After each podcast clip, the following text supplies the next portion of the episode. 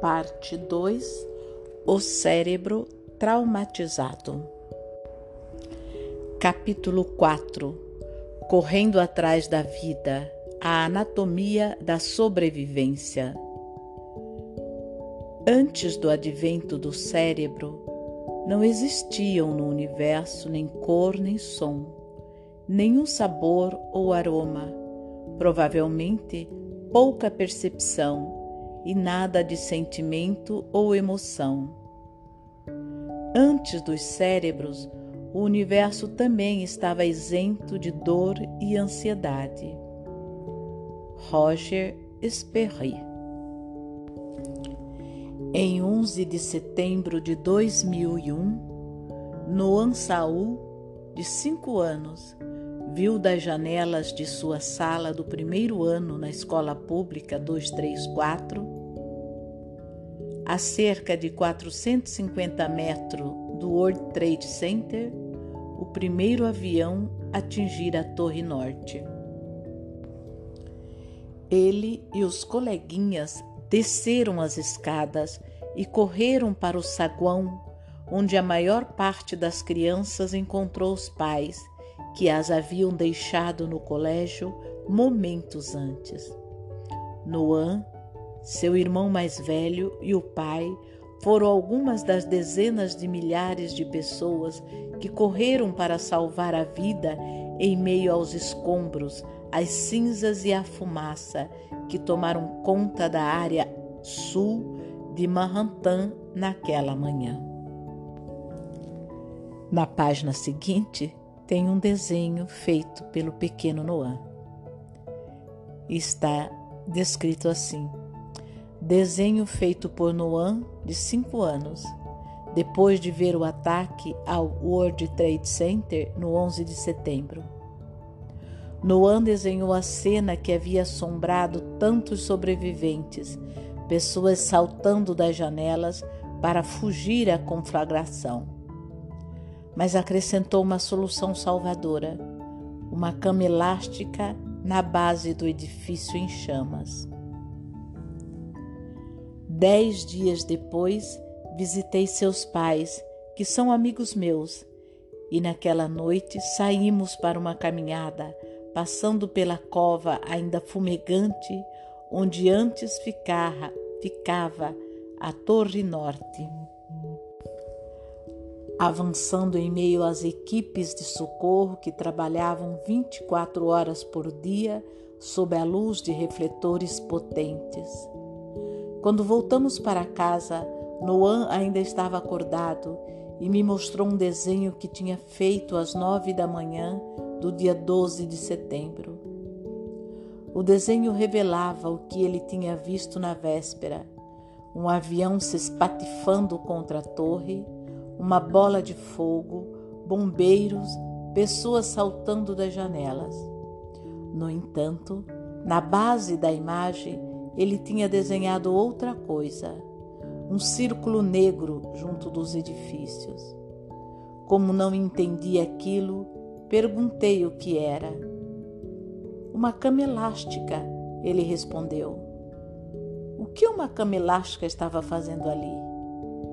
Noan explicou. Assim, da próxima vez que as pessoas forem saltar, elas terão segurança. Fiquei atônito. Aquele menino de cinco anos, testemunha de uma confusão e de uma catástrofe pavorosa, ocorrida apenas 24 horas antes de ele ter feito o desenho, havia usado a imaginação para processar o que vira e seguir adiante com a vida. Noan era um garoto afortunado. Ninguém da família se machucara.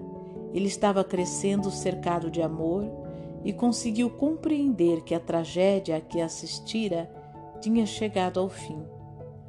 Por ocasião de desastres, crianças pequenas em geral reagem imitando os pais. Se os cuidadores se mantêm calmos e atendem às necessidades delas, é comum que sobrevivam a incidentes terríveis sem graves danos psicológicos.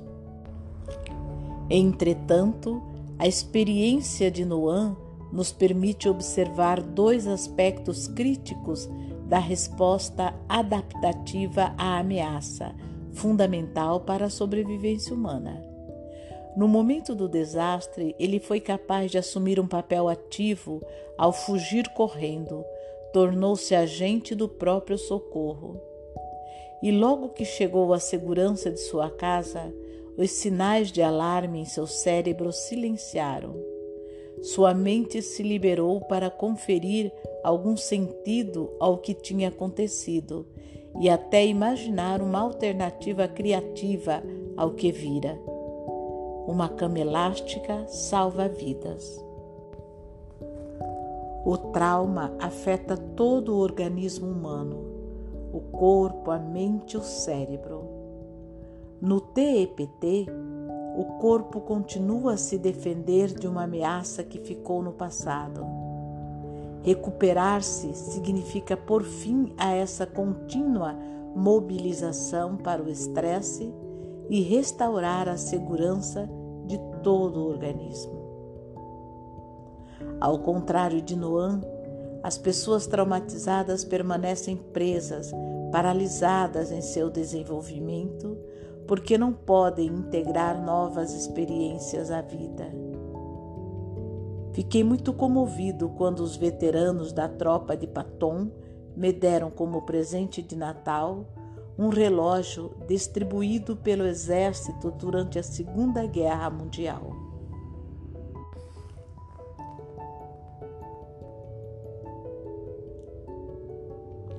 No entanto, aquele relógio era um triste lembrete do ano em que a vida de cada um deles efetivamente se paralisara. 1944. O trauma faz com que o traumatizado continue a organizar a vida como se o evento traumático ainda estivesse se desenrolando, inalterado e imutável, já que o passado contamina cada situação nova ou evento não rotineiro. Depois do trauma, a pessoa experimenta o mundo com um sistema nervoso diferente a energia do sobrevivente se concentra em suprimir o caso interior, em prejuízo da espontaneidade em sua vida. Tais tentativas de manter o controle sobre reações psicológicas insuportáveis podem levar a toda uma gama de sintomas físicos, entre os quais fibromialgia, fadiga crônica e outras doenças autoimunes. Isso explica o motivo pelo qual o tratamento do trauma é essencial envolver todo o organismo, corpo, mente e cérebro.